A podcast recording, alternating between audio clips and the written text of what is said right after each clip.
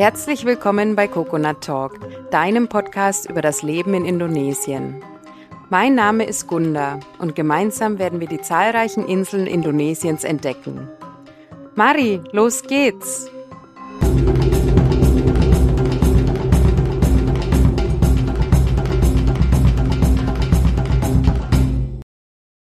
Hallo, liebe Indonesien-Fans, herzlich willkommen zu einer neuen Folge beim Coconut Talk. Ich habe mich nochmal mit Melissa verabredet. Melissa ist die Gründerin von unserem Blog Indo Junkie. Und wir haben diesmal über ihr Leben als digitale Nomadin gesprochen. Speziell natürlich zu ihrem Blog, wie das überhaupt angefangen hat, wie sich der Blog über all die Jahre entwickelt hat. Mittlerweile ist er fast zehn Jahre alt und was auch so für die Zukunft noch geplant ist. Wenn dir die Folge gefällt, dann darfst du diesen Podcast gerne abonnieren und ihn auch teilen. Wenn du mich kontaktieren möchtest, vielleicht weil du selber gerne mal eine Folge mit mir aufnehmen möchtest, darfst du das unter hallo at coconut-talk.com machen. Und jetzt wünsche ich dir ganz viel Spaß beim Zuhören. Hallo Melissa, schön, dass du wieder bei mir bist. Schön, dass ich nochmal bei dir sein kann. ja, auf jeden Fall. Wir haben ja im letzten Podcast schon ein bisschen über ja dich persönlich und auch deine Beziehung zu Indonesien gesprochen. Und heute soll es um dein Leben als digitale Nomadin gehen. Mit dem Fokus natürlich auch auf deinen Blog, auf IndoJunkie. Das ist ja das, was uns alle hier mehr oder weniger verbindet. Magst du da vielleicht zu Beginn nochmal erzählen ähm, oder überhaupt erzählen, wie es denn dazu kam, dass du diesen Blog gegründet hast? Weil es ist ja auch schon eine Weile her. Ähm, und ich denke, damals gab es das ja auch noch nicht so wirklich. Also das war wahrscheinlich alles so in den Startlöchern. Wie kam das dann bei dir dazu? Das ist eine gute Frage und ich finde es immer total spannend, so ein bisschen zurückzugucken, wie intuitiv auch so viel entstanden ist ähm, rund um Indo Junkie. Zum einen habe ich immer schon super viel geschrieben, also Schreiben war immer mein Ventil für alles, äh, für wenn ich auf Reisen war, um, meine, um einfach meine Erlebnisse niederzuschreiben, wenn ich Probleme hatte, Tagebuch schreiben, all die Dinge. Also Schreiben war schon immer mein Ventil für, für alles so. Und während ich zum Beispiel in Korea studiert habe, das war vor meiner Indonesienzeit, hatte ich tatsächlich auch schon so eine Art Personal Blog. Also da habe ich quasi damals noch auf Blogspot, das ist so ein, ähm, ja, so ein kostenloses Blogger, ähm, in, ähm, wie nennt man das, so eine Seite, wo man einfach ganz easy einen Blog einrichten kann. Da habe ich quasi auch schon ähm, so ein bisschen für Freunde und Familie gebloggt, was ich so in Korea erlebt habe. Das heißt, so dieses, dieses Blogging-Konzept so, damit war ich dann schon vertraut, als ich dann nach Indonesien ähm, mich irgendwie so ein bisschen in diese, in Anführungsstrichen, digitalen Nomadenwelt eingetaucht bin, weil ich aus Zufall das Buch Die Vier-Stunden-Woche in, im Zug in Köln, das weiß ich noch ganz genau, mein Zug hatte einen Zug, ähm, einen, Ausfall und ich wollte ein bisschen die Zeit vertrödeln. Und dann habe ich dieses Buch gefunden. Und darin war dieser Begriff digital Nomaden. Und das war also ein bisschen genau das, wonach ich damals gesucht habe. Irgendein Weg, wie ich weiter reisen kann, wie ich von, von unterwegs sogar Geld verdienen könnte. Das war 2013. Und da war das ja noch relativ jung mit diesem ganzen Bloggen, digitales Nomadentum. Ich glaube, Instagram gab es noch gar nicht. Und daraufhin habe ich eine Facebook-Gruppe gefunden. Die hieß Digitale Nomaden einfach. Und da waren, lass mich nicht lügen, irgendwas mit 50 Mitgliedern drin. Und darin habe ich mich einfach vorgestellt, habe erzählt, ja, ich bin die Melissa, ich ähm, habe jetzt ein Jahr in Südkorea studiert, dort habe ich für ein Startup gearbeitet, ähm, dann bin ich nach Indonesien, habe dort in einer Tauchschule gejobbt ähm, und habe so ein bisschen meine Geschichte erzählt, wie ich dann noch in einem Elefantencamp irgendwie in Thailand gelandet bin, in einem Rehabilitationscenter, muss man dazu sagen, und dort gejobbt habe. Einfach so ein bisschen damals habe ich so versucht, immer einen Weg zu finden vor Ort, irgendwie eine Tätigkeit zu finden, um mein Leben zu finanzieren, weil ich quasi dauerbroke war, als Student auch. Und daraufhin hat mich damals, ähm, ich weiß, das war Conny Bisalski, die war die Bloggerin von Planet Backpack. Das war so auch eine der ersten Blogger, die quasi damit auch richtig gut Geld verdient haben. Sie schrieb nur drunter, voll die inspirierende Geschichte, hast du Bock auf ein Interview?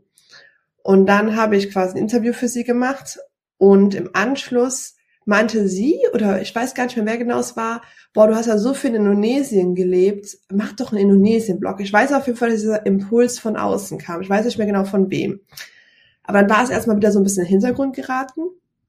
Und dann habe ich wirklich gemerkt, dass ich einfach so viel durch dieses Jahr in Indonesien oder ich weiß noch, ich glaube, es war noch ein bisschen länger, hatte ich so viele coole Erlebnisse gehabt und hatte dann, also das war dann sozusagen noch ein paar Monate nach diesem Interview, hatte ich eine Mandel-OP und war dann quasi so eine Woche oder anderthalb Wochen mehr oder weniger zu Hause ähm, isoliert, weil ich so nach Nachblutungen hatte und es mir nicht so gut ging und dann mich nicht so viel bewegen durfte.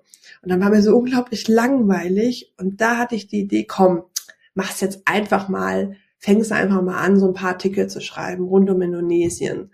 Und dann habe ich einen Artikel geschrieben zur schwarzen Magie auf Bali, einen zum Thema ähm, meine Flores-Rundreise mit dem Roller und einen Artikel über Hahnenkämpfe ähm, zwischen Tierquälerei und uralter Kultur. Das waren meine ersten drei Artikel.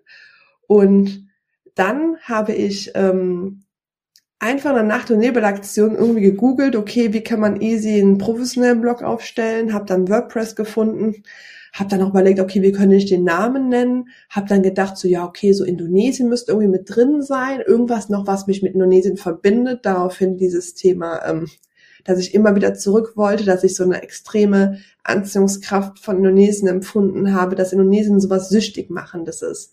Und daraufhin kam dieser Junkie mit rein. Und dann habe ich noch irgendwie zwei, drei Freunde gefragt, hey, wie findet ihr den Namen Indo-Junkie? Alle so, ja, klingt gut, klingt gut. und dann habe ich irgendwie noch schnell gegoogelt, okay, wie, wie, wie kann man eine Domain kaufen? Hab die Domain gesichert und dann war auch immer der Blog da. Also es war von, ich würde sagen, so ein Prozess von ein paar Wochen, aber der wirkliche Entstehungsprozess vom Blog war in einer, in einer, in einer Nachtaktion. Und ja, dann war der da und dann habe ich den quasi auf, ich weiß, dass ich ihn auf Instagram geteilt habe. So, hier ist mein, muss ich auch ein ähm, Foto mitschicken, mal wie der aussah, ähm, ganz am Anfang. War eigentlich ein ganz cooles ähm, Design-Theme, was ich da rausgesucht hatte. Ja, und dann war der da erstmal, genau. Und so ist das so ein bisschen entstanden, dass ich dann, ja, äh, diesen Blog halt, ne, veröffentlicht habe. Ja, super cool. Also wenn du da noch ein Foto findest irgendwie, das wäre auf jeden Fall interessantes zu sehen, wie das damals aussah. Ja. Ja, habe ich auf jeden Fall so. Also man sieht auch unglaubliche Unterschiede, was die Qualität natürlich angeht, von den ersten Artikeln bis heute. Das sind ja fast acht Jahre jetzt. Und am Anfang habe ich auch super viel mit Freunden und Gastautoren gearbeitet, also damit habe ich schon super früh angefangen, weil ich immer schon gesagt habe, so ja, okay, ich hatte so viele Leute auch kennengelernt während meiner Zeit in Indonesien, die alle irgendwie so coole Geschichten zu teilen hatten. Und da habe ich die schon von Anfang an irgendwie so eingebunden, habe irgendwie ein Interview gemacht mit einer Freundin, die ich aus, in, aus Papua kenne, habe es dann übersetzt ins Deutsche. Solche Geschichten habe ich auch schon relativ am Anfang gemacht, aber wenn man sich die jetzt anschaut, die Artikel, die sind immer noch online, also wer das gerade hört, schaut gerne mal rein. Das sind wirklich äh, ja maximal unprofessionelle äh, Artikel, die voller Rechtschreibfehler sind, weil man muss halt auch sagen, Rechtschreibung und die deutsche Sprache waren nie meine Stärke. Ich hatte eine 5 in äh, Deutsch in der Schule. Oh wow. Also, ja, ich habe auch so eine leichte, ich hatte Komma und ähm, also eine Komma ähm, Problem. Ich habe nie Kommas gesetzt, wo sie hin sollten, wenn man in alte Artikel guckt. Ich habe auch ein paar Mal Kommentare bekommen, am Anfang vor allen Dingen, dass ja meine Artikel voller Rechtschreibfehler sind, dass man sich das nicht antun kann. Also eigentlich total spannend, dass ich quasi in dem Bereich ähm, so mutig war, trotzdem es einfach zu machen und dann halt währenddessen auch zu lernen. Ich habe quasi über meine Bloggerzeit eigentlich richtig diese ganzen Themen, ähm, ja, Rechtschreibung ganz ehrlich, so diese ganz klassischen Themen habe ich mir dann selber beigebracht, aufgrund auch der Tatsache, dass wir dann Bücher geschrieben haben irgendwann und dort halt auch mit Lektoren und Korrektoren richtig zusammengearbeitet haben. Und dann habe ich ja gesehen, was sie korrigiert haben. Und nach dem fünften oder sechsten Buch hatte ich jetzt alles komplett verinnerlicht und würde sagen, ich mache auf jeden Fall immer noch Fehler, aber das war allein schon deswegen wert, dass ich halt jetzt wirklich einfach vernünftig schreiben kann. Und ähm, ja, das waren so ein paar Dinge, die ich dachte so, wow, krass, trotzdem habe ich das gemacht. Und weil, also das Ding war, das Handwerk hat mir gefehlt. Ähm, aber es war trotzdem meine Ausdrucksweise. Dadurch, dass ich immer alles in schriftlicher Form verarbeitet habe. Immer schon. Und deswegen dachte ich so, es ist trotzdem das, was, was mache ich, wenn niemand hinguckt? Ich schreibe. Was mache ich, wenn es mir schlecht geht? Ich schreibe. Was mache ich, wenn ich irgendwie ähm, Dinge verarbeiten will? Keine Ahnung, ich, ich, ich schreibe Kurzgeschichten, ich schreibe Gedichte, ich schreibe ähm, ja alles so. Und deswegen habe ich gedacht, nee, ich mach's trotzdem. Und das fand ich irgendwie im Nachhinein auch echt schön, auch wenn dann wahrscheinlich viele gedacht haben, oh Gott, oh Gott, Mädchen, lernen mal schreiben. Aber ja, das ist ja ein Prozess so, ne? Nicht jeder ist als guter Autor geboren. Und da stehe ich auch voll zu heutzutage, wenn man sich die alten Artikel anschaut. Ja, das war halt ich 2013. so. ja. Ja, das ist alles ein Prozess, ja. Äh, war das dann auch so, dass du gleich von Anfang an dir überlegt hast, ähm, inwieweit du damit auch ein Einkommen generieren kannst? Oder war das mehr so in die Richtung, okay, jetzt erstmal hobbymäßig und dann schauen, wohin es geht? Oder ja, hast du dir da von, von Beginn an schon Gedanken auch drüber gemacht? Wie war das denn bei dir? Nein, absolut nicht. Ähm, ich hatte schon vielleicht so im Hinterkopf aufgrund dieser Tatsache, dass ich dann auch in diese digitalen Nomaden ähm, Blase so einen Fuß drin hatte, dass ich dachte so, ja, es wäre potenziell möglich, damit irgendwann mal vielleicht so ein paar Euros zu verdienen, so ein bisschen Taschengeld dazu zu verdienen.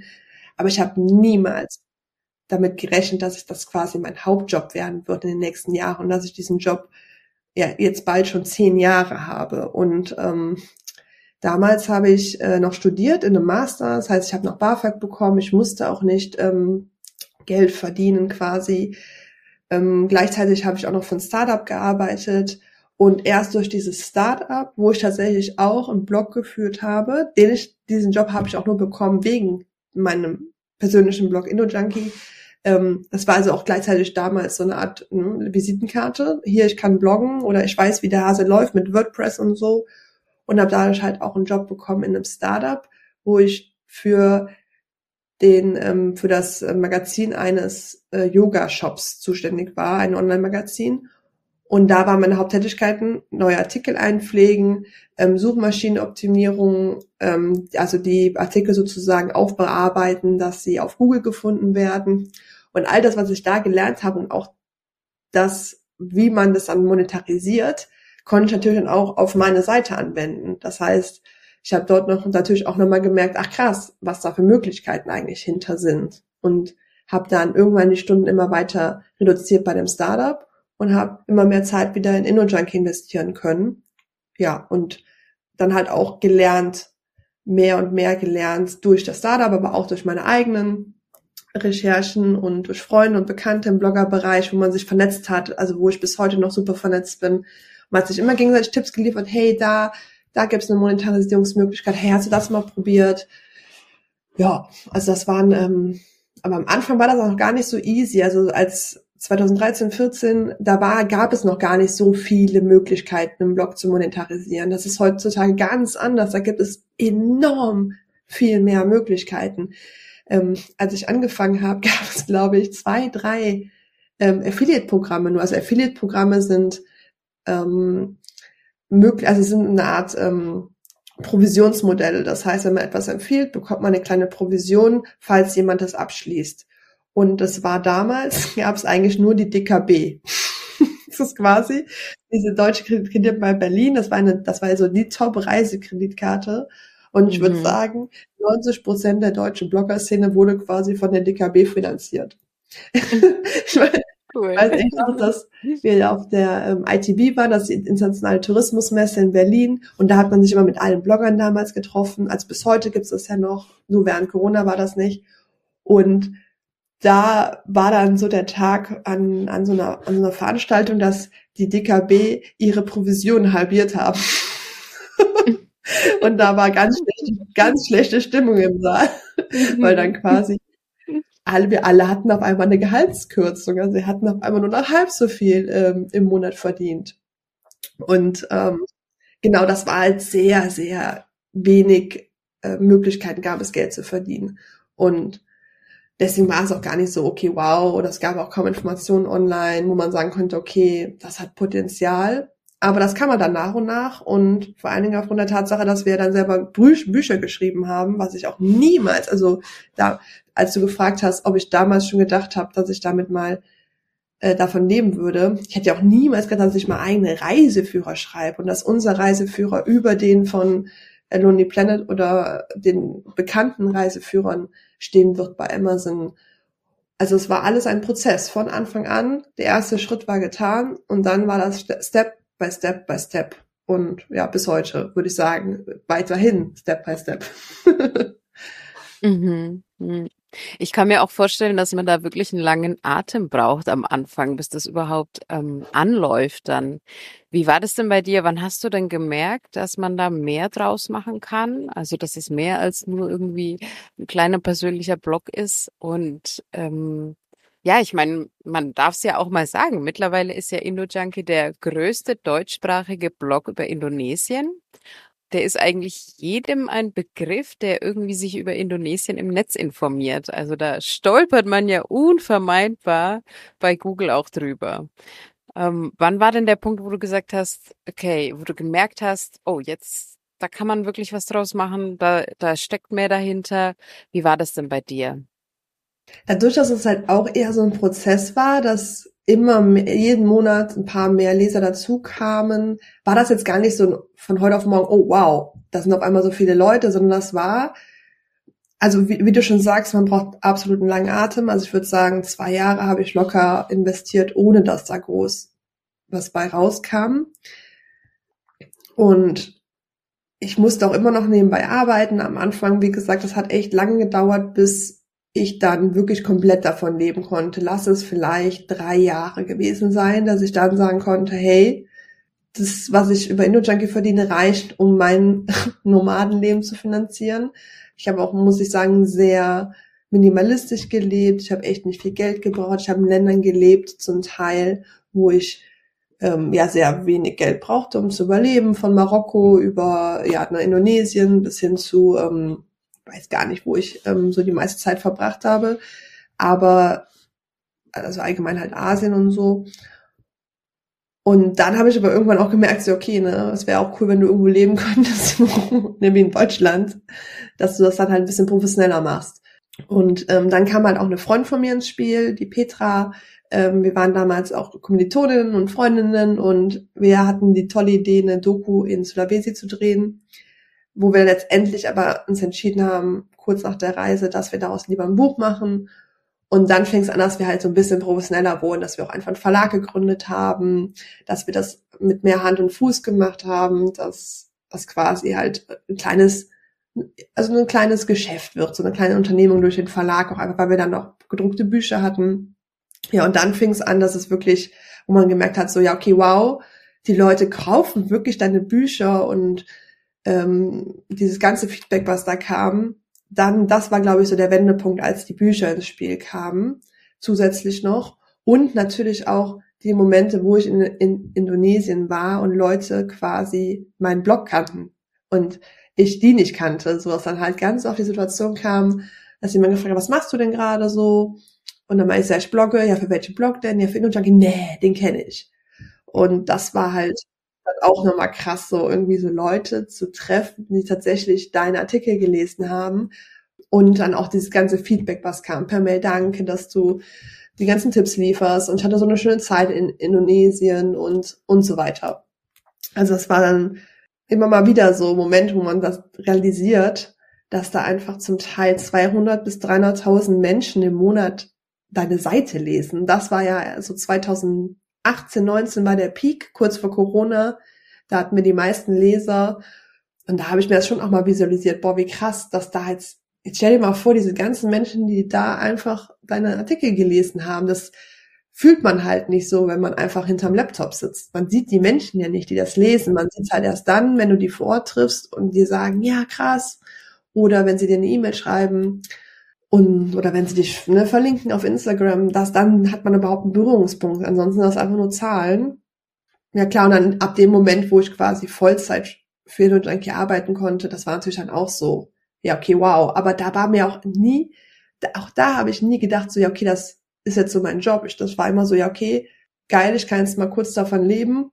Aber ich habe ja nie damit gerechnet, dass es letztendlich zehn Jahre werden, dass ich letztendlich länger in Anführungsstrichen eine eine Sache mache, wie jetzt meine Freunde oder Bekannte oder Familie, die meinten, ja, mach mal was Vernünftiges und ähm, mach mal was Sichereres. die haben letztendlich öfters ihren Job gewechselt in den zehn Jahren als ich. das ist halt schon lustig irgendwie. Mhm, ja. Ja, es ist eine krasse Leistung auf jeden Fall. Zehn Jahre, Hut ab. Nächstes Jahr sind es zehn Jahre nächstes Jahr. 2013 habe ich es gegründet, im Oktober. Das heißt, nächstes Jahr im Oktober sind es zehn Jahre, jetzt sind es neun, ja. Mhm, ja. Und du hast ja auch vorhin schon was von Büchern gesagt. Also es ist ja jetzt nicht mehr nur der Blog. Es gibt ja auch einige Produkte sogar. Da können wir vielleicht später nochmal dazu kommen. Ähm, wie hat sich denn der Blog allgemein verändert? Also du hast vorhin schon mal was auch von Gastautoren gesagt. Mittlerweile gibt's ja auch ein kleines Team, also bist ja auch nicht mehr ganz allein. Wie sieht das denn aus? Magst du da was dazu sagen? Genau, ja, das hat quasi mit mir angefangen und dann habe ich relativ früh E-Mails bekommen von Leuten, die gesagt haben, ja, ich war gerade da und da und warum hast du denn noch nichts darüber, über irgendwelche Destinationen, Inseln in Indonesien? Und man muss sich halt vorstellen, ich alleine und 17.000 Inseln, das ist ja einfach nicht machbar. Ja. und habe dann relativ früh schon gecheckt, so, hm, wie wär's denn, wenn du einfach, wenn es gar nicht um deine Reisen geht, also um meine Reisen in Indonesien, sondern einfach um Indonesien allgemein. Und das ist ja auch die Erfahrung von anderen. Und habe dann äh, durch zum Beispiel diese E-Mails, die ich bekommen habe, das dann immer gerne umgedreht und gesagt, hey, wie wär's denn, wenn du deine Erfahrungen teilst? Und da hatten echt so viele Leute mal Bock drauf, dass dann letztendlich relativ schnell sich so eine Art Community-Blog entstanden ist, dass quasi ähm, nicht nur ich dann ähm, meine Erfahrungen geteilt habe, sondern die Community selber auch. Und das war natürlich cool, weil ich hatte halt ähm, Content, ich habe mich dann um dieses Einfliegen gekümmert, um das Aufbereiten und dann waren dann der eine oder andere dabei, der immer wieder was geliefert hat und dann halt irgendwann auch gesagt hat, hey, kann ich vielleicht regelmäßig was, was für dich schreiben, wo dann natürlich dann auch irgendwann gesagt wurde, ja, okay, dann klar, dann, dann gebe ich dir was dafür. Am Anfang, ne, was halt noch so möglich war, es war nicht viel, aber ein bisschen zumindest so als Wertschätzung. Ja, und dann ähm, wurde es halt immer und immer mehr. Ähm, der, die Arbeitslastung wurde mehr, weil am Anfang war es halt hauptsächlich ein bisschen Artikel schreiben und irgendwann kommen halt so viele Dinge dazu, die quasi an einem Tag gemacht werden müssen. Und das unterschätzt man, glaube ich, oftmals, wenn man so Blogs liest, was da eigentlich für ein Rattenschwanz hinter ist, von der Technik über die Buchhaltung bis hin zur Community-Pflege, E-Mails, ähm, all die Dinge, die sehr, sehr viel Zeit in Anspruch nehmen, wo dann am Ende kaum noch Zeit für das Herzstück, also die Inhalte bleiben. Und das war aber erst relativ spät, dass ich quasi an an, die, an meine Grenzen gestoßen bin. Das war halt während Corona tatsächlich, dass ich dann ja auch gar nicht mehr vor Ort sein konnte. Und dann mir dachte, boah, das geht so nicht weiter. Ich brauche irgendwie ein Team, ich brauche Leute, ich brauche ähm, ich brauche Unterstützung. Ich schaffe das alleine nicht mehr. Auch so eine Art Mini-Burnout hatte ich tatsächlich in der Zeit. Und das ist, das kann man sich gar nicht vorstellen. Man so, oh ja, die lebt so ein Lotterleben. Aber es ist so viel Arbeit, so ein Blog. Das ist echt krass. Und ähm, ja, habe dann quasi, ähm, also da, davor muss ich mal zurückgehen und zwar als die Bücher zukommen, kam das ja noch on top. Das heißt, ich hatte nicht nur den Blog, dann kam man noch Verlag dazu. Und Verlag hat ja auch so viel ähm, Arbeit, ähm, weil das ja nochmal um so ein physisches Produkt handelt und mit ne, fängt schon an, wo lagert man die Bücher, wo druckt man die Bücher, ähm, Versand, ähm, Bücher sind nicht angekommen, Kundenservice, also Wahnsinn, was das für eine Arbeit ist. Und da hatte ich halt tolle Unterstützung von Petra, weil wir das ja zusammen gemacht haben. Ähm, aber das kam halt trotzdem noch on top von der Arbeit vom Blog. Und ähm, ja, und dann habe ich quasi erst in Corona, also als Corona losging, habe ich gemerkt, so boah, ich bin einfach vollkommen überfordert mit dem allen und habe dann quasi ähm, kamst du, also kam Gunda, kamst du ja so quasi in mein Leben. ja. Und ähm, das kam ja auch wiederum, weil du einen Gastbeitrag ähm, geschrieben hattest über, über Papua, wo du gelebt hast zu der Zeit. Ja. Und dann dachte ich so, boah, voll der coole, voll die coole Frau, voll die krasse, spannende Geschichte. Äh, hast und, und auch voll gut geschrieben, ne? weil ich habe halt auch echt viele Gastautoren, die einfach auch, wie ich am Anfang, nicht gut schreiben können. Also viele Rechtschreibfehler machen, wo super viel Arbeit einfach für mich immer noch da ist, um die, um die zu lektorieren und so. Und ähm, da habe ich so, hey, vielleicht machen wir noch einen Artikel, noch einen Artikel, genau. Und so ist es ja auch entstanden, dass man erstmal sich so ein bisschen rangetastet hat. Und dann irgendwann kam ja so die, das Gespräch, hey, hast du nicht Bock mehr zu machen für, für InnoJunkie, ne? Und du warst dann quasi ja meine erste, meine erste Autorin, die wirklich konstant dabei war und auch Teil des Teams wurde. Und das hat mir einfach gezeigt, wie viel besser und schöner und, und einfach auch ähm, für, für, die, für den Blog selber, aber auch für mich und auch für den anderen, ähm, wie, wie fruchtbar und schön das ist, so zusammenzuarbeiten. Ja, und dann ähm, war Corona vorbei und ich bin wieder vor Ort gewesen und habe gemerkt, so, boah, es sind einfach alle Artikel veraltet, alles. Ne, durch Corona ist ja alles veraltet. Ähm, und hatte dann diesen Berg an Artikeln vor mir und habe mich dann auch nochmal dazu entschieden, eine Stellenausschreibung zu machen bei Instagram, woraufhin sich so viele Leute gemeldet haben. Das hat mich auch, hat mir auch wieder gezeigt, das Coolste war an dieser Stellenausschreibung, dass Leute halt wirklich auch InnoJunkie als eine Art großes Team schon gesehen haben hallo liebes Inno-Junkie. Mhm. Ähm, also so dieses, ja, man hat halt wirklich gemerkt, so, wow, die Leute denken wirklich, da hängt ein richtiges Team hinter. Und dabei waren es ja in dem Sinne nur ich und du in, dem, in der Zeit so. Und ähm, ja. Und da habe ich auch wieder gemerkt, so, ja Mann, das muss auch einfach mehr werden, weil ansonsten, ne, das kann ich nicht alles auf meinen Schultern tragen. Und ähm, war aber auch wieder so stolz, wie viele Leute sich einfach bei mir beworben haben und was für gute Leute zum Teil auch, die schon eine journalistische Ausbildung zum Teil haben und da, da, das war, da war nochmal so ein Moment, wo ich richtig stolz war, einfach, was ich da erschaffen habe und auch irgendwie mir so auf die Schulter geklopft habe mit meiner, ähm, mit meinen ganzen Fehlern, die ich auch gemacht habe über die Jahre und alles ein bisschen Larifari und auch mal ein bisschen quick and dirty. Aber letztendlich habe ich das gemacht so und das war so ein richtiger Stolzmoment, als ich diese ganzen Bewerbungen gesehen habe. Da habe ich dann letztendlich für zwei ähm, entschieden, die Milena und Annabelle, die bis heute im Team sind und ähm, ja, wir ähm, super gut zusammenarbeiten und die halt vor allen Dingen für den Bali-Content zuständig sind, also die ganzen Bali-Inhalte, weil einfach, man muss leider, also das heißt leider, man muss halt sagen, dass ein Großteil der Leser ist an Bali interessiert. Lass es 80, 90 Prozent sein. Und deswegen muss, müssen wir halt auch dementsprechend ähm, da viel Zeit investieren und da ich nicht immer vor Ort bin, wollte ich halt einfach jemanden haben, der, der vor Ort ist und dafür, da mir halt helfen kann. Und jetzt sind wir jetzt schon im Content-Bereich wieder ein paar mehr Leute. Dann war halt noch Steffen, mit dem ich den Indonesisch-Kurs zusammen gemacht habe. Den habe ich während meines Studiums in Passau kennengelernt, wo wir zusammen im Indonesisch-Kurs saßen. Also auch voll die coole Verbindung. Und er lebt in Jogja und ähm, wir machen immer mal wieder was zusammen, mal Artikel oder halt diesen Indonesisch-Kurs und haben jetzt auch andere neue coole Produkte in Planung.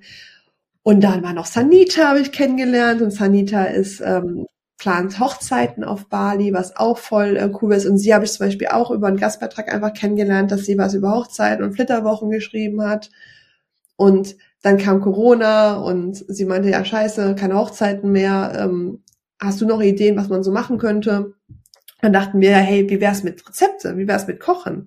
So, und da kam das halt zustande und so kam Sanita mit ins Team, dass sie halt jetzt die Kochbuchautorin unseres äh, Kochbuchs ist und so ein bisschen Rezepte immer wieder veröffentlicht auf IndoJunkie. Also so, so ist es so ein bisschen entstanden alles, das ist einfach ähm, auch das wieder ein Prozess. Ne? Ich habe nie gesagt, okay, ich möchte jetzt ein Team aus sechs, sieben Menschen haben, sondern auch da wieder, okay, fuck, ich bin überfordert, was tun. So, und dann, ah, hat ganz gut geklappt, vielleicht nochmal. So. Mhm. Ja, ja, cool. Also, da sieht man mal, was für einen großen Schritt du gemacht hast und auch, ja, dass es eben mehr ist als nur irgendwo rumliegen mit einem Laptop an der Hänge, in der Hängematte am Strand. Äh, dass eben Bloggen auch ganz schön viel Arbeit ist, was dahinter steckt. Was machst du denn im Moment mittlerweile? Also wie sieht denn dein Arbeitsalltag aus? Du hast ja gesagt, Artikel schreiben, das hast du größtenteils jetzt abgegeben. Ja, was, was machst du denn da so jeden Tag? Das ist wirklich ähm, eine gute Frage. ähm, also. Oder ist es einfach wirklich so, dass du nur in der Hängematte liegst am Strand? Das darfst du natürlich auch gern sagen. Also es ist auf jeden Fall immer noch mein, also für mich persönlich ist es richtig, also immer noch einfach eine coole Art des Arbeitens, weil ich einfach super gerne auch ähm, erstmal arbeiten kann, wann ich will, wie ich will. Also diese Selbstständigkeit ist schon auch einfach mega für mich so, ähm, für meine Art des Lebens auch. Und auch so, ich bin ein bisschen, also ich bin eher so ein introvertierter Unternehmer, sage ich mal. Da kann ich mich natürlich auch schön hinterm Laptop verstecken. Das finde ich auch ganz cool. Also diese ganzen Sachen wie YouTube, die ganze Zeit auf Instagram mein Gesicht reinhalten, das ist auch gar nicht so meine Welt. Deswegen ist das Bloggen an sich schon auch immer noch voll cool für mich, weil ich mich da ja einfach so ein bisschen hinterm Laptop verstecken kann und mein Ding machen kann. Jetzt auch so ein Podcast ist schon auf jeden Fall aus meiner Komfortzone absolut raus. Und ähm, deswegen ist es schon das Medium an sich immer noch richtig cool.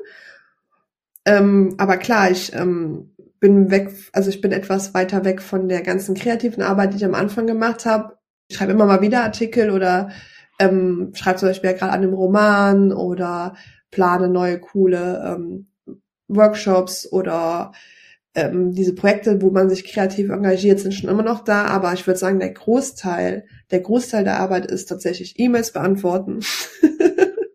also ich bin ganz viel in meinen E-Mails und das sind halt von organisatorischen Sachen über Leserfragen ähm, bis hin zu einfach auch mit, mit Partnern reden und solche Sachen. Ähm, und dann Sachen wie Buchhaltung, Technik, WordPress, da ganz viel Zeit einfach auch ähm, geht drauf. Kommunikation auch mit dem Team natürlich. Das ist jetzt neu dazugekommen, ähm, dass man sich abstimmt untereinander. Und äh, dann natürlich auch ähm, die ganze Suchmaschinenoptimierung. Das ist was, was ich auch viel mache, dass ich einfach auch die Artikel, die das Team und ich liefer, dass ich die halt auch noch aufbearbeite und auch die nötigen Sachen mache, dass die am Ende auch auf Google, Google gefunden werden, weil das ist quasi ja so die, die Grundvoraussetzung, dass überhaupt das alles funktioniert, dass der Blog gelesen wird. Und da ist meine Romanze mit Google. so, die muss ich pflegen. Ich muss hier die Beziehung mit Google, da muss ich quasi, ja, viel Zeit rein investieren, dass dann, wenn man mal zum Beispiel googelt, äh, Uluwatu-Tipps oder Bali-Strände, dass InnoJunkie da auch ganz oben auftaucht, denn ähm, tatsächlich ist es so, die ersten drei Plätze sind entscheidend und dort kommen die meisten Leser und was da drunter ist, das ver verläuft im Sande, kann man so grob sagen.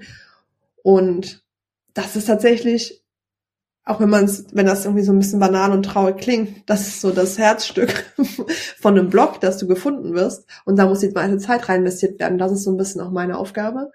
Ja. Und deswegen klingt das natürlich immer, man sieht dann immer so Reiseblogger, die dann irgendwo den ganzen Tag unterwegs sind und Fotos machen und an den schönsten Orten der Welt sind. Das ist halt zehn Prozent der Arbeit. Und den Rest der Zeit ist ja quasi diese ganze, dieser ganze Rahmen und das ganze, ähm, um das dann halt auch an die Leute, zu den Leuten zu bringen. So, ja, würde ich so sagen. mhm. Ja, ja. Ähm, würdest du das denn jetzt nochmal wieder machen? Oder würdest du es auch Leuten empfehlen, einen Blog zu, zu starten oder auch gerade jetzt speziell in der Reiseblog-Branche.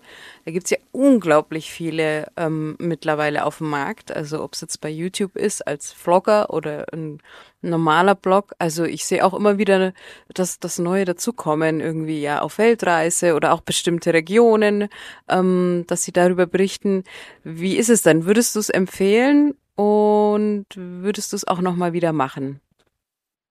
Also jetzt natürlich heutzutage mit meinem heutigen Ich würde ich nicht nochmal einen Indonesien-Blog starten, weil einfach da meine Interessen sich auch vor, verändert haben und weil ich natürlich jetzt auch viele Sachen sehe, die ich damals nicht gesehen habe, die zum Problem werden bei einer Nische wie Indonesien. Ähm, das fängt halt zum einen damit an, ne, wie jetzt, wenn Corona da war. Man konnte halt nicht nach Indonesien fliegen. Das heißt, die Einnahmen sind komplett eingebrochen. Hätte ich jetzt irgendwie einen Schweiz-Block gehabt oder einen Österreich-Block oder Deutschland-Block, ähm, wäre das halt in dem Sinne nicht passiert. Aber das ist, war ein kompletter Ausnahmezustand. Das würde ich jetzt gar nicht groß ähm, mit da einbeziehen. Aber es sind schon viele Faktoren, wo Indonesien halt quasi schon einfach äh, etwas ähm, eine etwas äh, krasse Nische ist, sage ich mal, wo ich jetzt wahrscheinlich jetzt das nicht nochmal machen würde, in dem Sinne, dass ich heute nach der ganzen Zeit nochmal einen Blog starten würde. Aber wenn ich nochmal zurückgehen würde und all das, was ich erlebt habe, was ich gelernt habe, was ich durch den Blog ermöglicht bekommen habe, würde ich das safe nochmal machen. Also ich würde auch 2013, ich würde, ich bin so stolz auf mich, dass ich das gemacht habe und würde es auf jeden Fall ich will das alles, ich will das alles nochmal erleben wollen, auf jeden Fall. Hätte ich das Wissen von heute, oh mein Gott. ich hätte mir so viele, so viele Probleme erspart oder auch ähm, Nervenzusammenbrüche, Burnouts. Aber das ist ja, das ist ja, das ist ja das Schöne daran, dass man das halt nicht hat. Aber ich würde auf jeden Fall das alles noch mehr erleben wollen. Ich habe so viele coole Sachen erlebt durch diesen Blog. Ähm, so viele geile Menschen kennengelernt, so viele geile Erlebnisse gehabt. Ich hab, hätte niemals, ich hätte niemals surfen gelernt, was ich liebe. Ich hätte niemals tauchen gelernt. Ich, das war alles auch, äh, das Tauchen, nee, das, äh, da muss ich zurückgehen, das Tauchen war nicht für einen Blog. Aber zum Beispiel das Surfen habe ich quasi für einen Blog gelernt. Ähm, weil ich dachte so, ja komm, wir haben so viel Tauchcontent, wir brauchen ein bisschen Surfcontent. so richtig random einfach. Also ähm, ganz, ganz viele Sachen, wo ich sagen würde, äh, ja, auf jeden Fall. Auf jeden Fall wird es nochmal machen.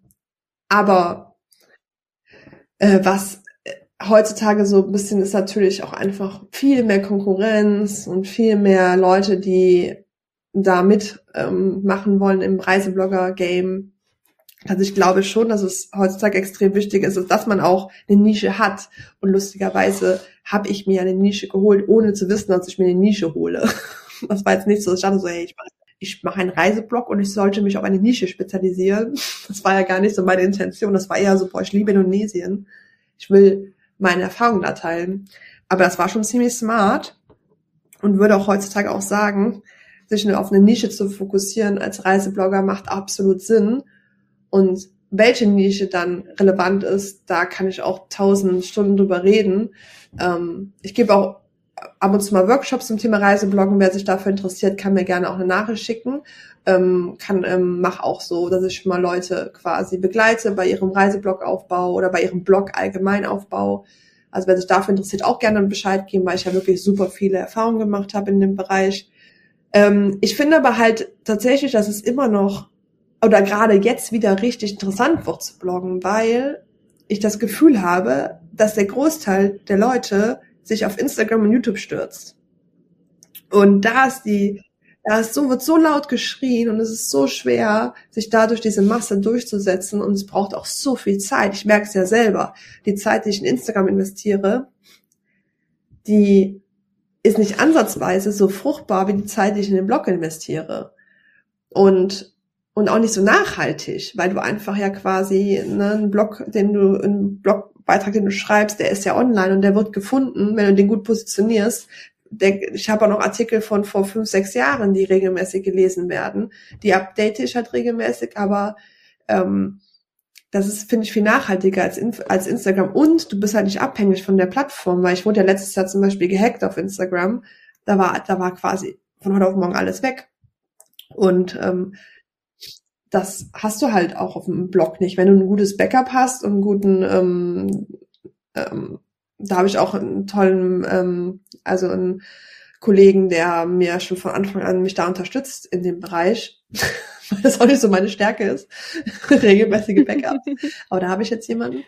Und ähm, dann bist du halt safe so. Und das sind schon so Sachen, wo ich sage, Bloggen wird auf jeden Fall unterschätzt es ist auch super geil, weil du quasi ja auch nach, in deiner Zeit gehen kannst. Du kannst noch, äh, du kannst bloggen nachts, wenn du Bock hast. Ähm, du musst nicht dein Gesicht in die Kamera halten.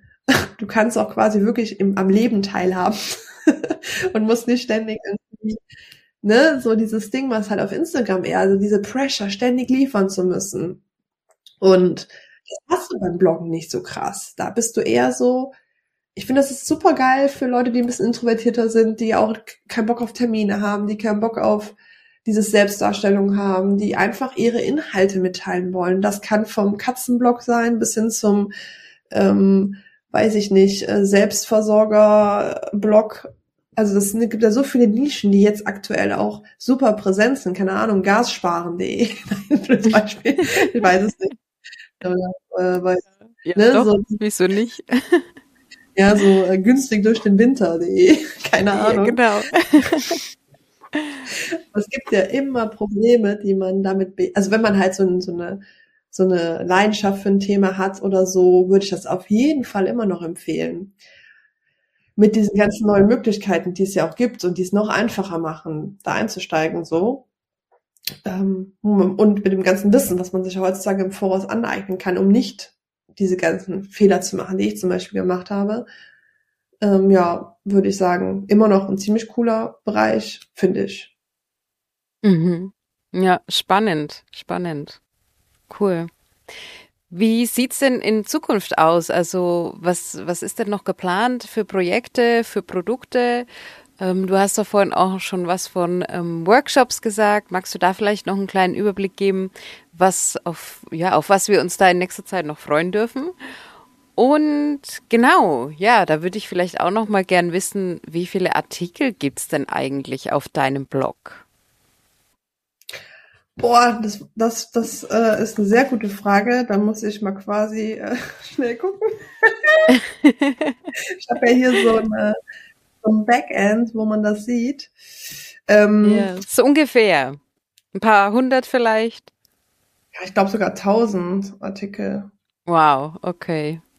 Ja. ja das, das Ding ist, dass wir natürlich halt auch äh, Haupttätigkeit ist, die quasi Artikel abzudaten, dass die auf dem neuesten Stand der Dinge sind. Das heißt, wir veröffentlichen nicht immer nur neue Artikel, sondern manchmal auch einfach alte, die wir wieder updaten. Das ist so quasi auch einfach gang und gäbe mittlerweile, weil sich gerade im Reisebereich einfach super schnell, super viel verändert. Und ähm, die Bücher, genau, die müssen auch jetzt demnächst wieder abgedatet werden, wobei wir da auch weniger, also wobei wir uns da wahrscheinlich auch nur noch auf das Bali-Buch konzentrieren werden erstmal, weil auch einfach da die Zeit fehlt. Und jetzt wollen wir mehr Workshops geben, ähm, vom Reisebloggen bis hin zum ähm, Leben auf Bali oder jetzt auch das Auswandern, was wir zusammen gemacht haben, Gunnar und ich. Und ähm, dann ähm, wollten wir noch so ein paar Routenguides machen, zum Beispiel Nusa Penida Routenguide, weil ganz, ganz viele Leute mich fragen immer so, ja, was empfiehlst du denn, wenn ich habe drei Tage oder vier Tage oder fünf Tage für Nusa Penida? Weil da viele auch einfach überfordert sind, haben wir uns so überlegt, so ein paar Routenguides zu machen. Ähm, genau, das sind so ein bisschen so die Ideen. Dann Roman, ähm, den ich dann vielleicht hoffentlich irgendwann mal veröffentliche. Und ähm, der Sprachführer, also der Indonesischkurs, das ist auch so unser Herzensstück und unser Baby, wo wir auch ähm, quasi jetzt bald schon 500 Schüler ähm, zählen dürfen.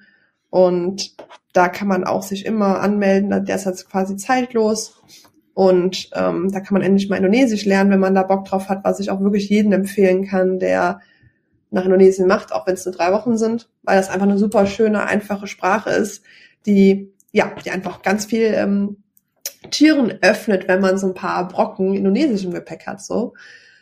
Und genau, das ist so das Hauptding. Und dann aber wirklich einfach Fokus auch auf den Blog jetzt wieder mehr, dass man den wirklich up to date hält, ja. Mhm. Ja, ist eigentlich das Wichtigste dann, ja, wenn man irgendwann so viele Artikel hat, kann ich mir vorstellen. Genau. Ja, und wir haben ja auch konkrete Daten jetzt zu einem Workshop. Und zwar hast du vorhin zu mir gesagt, am 12. November, das wäre nämlich nächste Woche, gibt's einen Workshop von dir. Genau, am 12. November, am 12. November ähm, gibt es einen Reis, äh, einen, einen Blog, äh, profes einen professionellen Blog-Workshop, wo ich genau so ein bisschen auch die Themen anspreche, die wir heute angesprochen haben, nur ganz krass ins Detail gehe für alle, die ähm, sozusagen in das Thema Bloggen eintauchen wollen oder die schon einen Blog haben und den professionalisieren wollen. Genau. Ja. Okay, super. Also wer Interesse hat, darf sich da gerne anmelden. Ich weiß nicht, haben wir jetzt da einen Gutscheincode überhaupt? Ähm, ja, haben wir auf jeden ja. Fall. okay. ähm, mit Coconut 10 gibt's äh, 10% Rabatt. Ähm, und genau. Perfekt. Das könnt ihr sehr gerne, okay. könnt ihr sehr gerne angeben. okay, ja. super. Alles klar. Ja. Das werde ich dann auch direkt äh, verlinken, wo man sich da anmelden kann. Gibt's ja mit Sicherheit eine Seite dazu.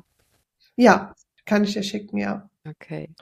Ja, und wir haben ja auch noch ein bisschen was geplant. Wir werden ja unseren Auswanderguide noch ein bisschen pimpen und da einen kleinen Kurs draus machen mit ein paar Extras.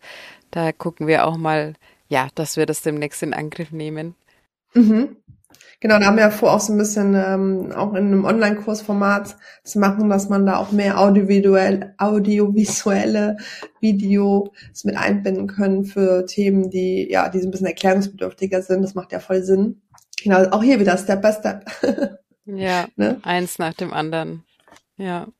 Ja, schön. Dann sind wir eigentlich schon am Ende unserer Folge angekommen, wenn du soweit alles gesagt hast.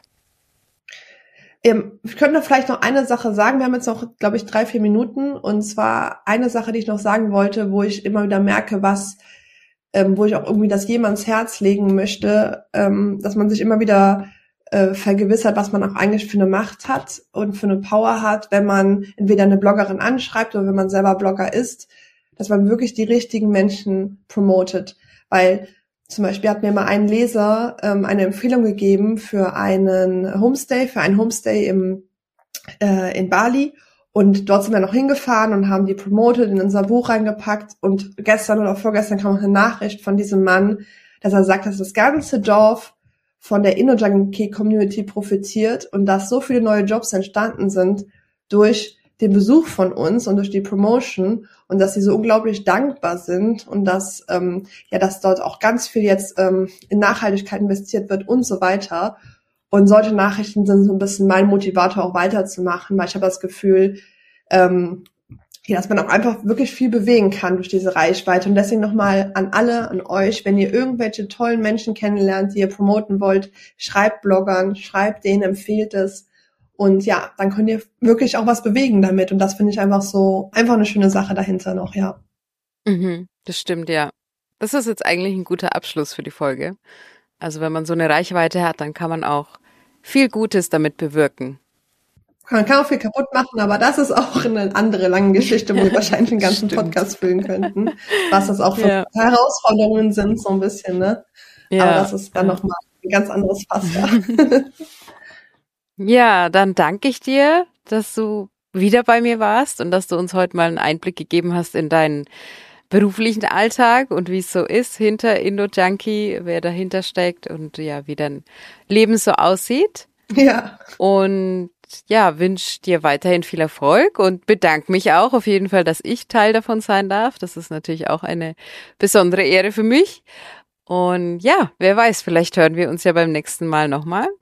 Mach's gut. Lieben Dank, Gunda, und bis bald. Tschüss. Tschüss. Wenn du auch nach Indonesien auswandern möchtest, um dir deinen Lebenstraum zu erfüllen, dann habe ich jetzt was ganz Besonderes für dich. Ich habe meine Erfahrungen und mein Wissen in einem kompakten Paket zusammengefasst, damit auch du bestmöglich davon profitieren kannst. In unserem Auswanderguide Leben in Indonesien findest du alle relevanten Infos, praktische Checklisten, hilfreiche Links, Dokumente zum Download und Zutritt zu unserer exklusiven WhatsApp-Gruppe. Den Link zum Guide findest du in den Shownotes dieser Folge. Wenn du außerdem schon immer mal Bahasa Indonesia lernen wolltest, kann ich dir den Indo Junkie Crash Kurs empfehlen. Mit dem Gutscheincode COCONUT10 bekommst du 10% Rabatt auf den Kurs und dieser Podcast eine kleine Unterstützung. Auf coconut-talk.com findest du alle Folgen auch in schriftlicher Form. Und alle Links findest du außerdem auch in den Shownotes dieser Folge.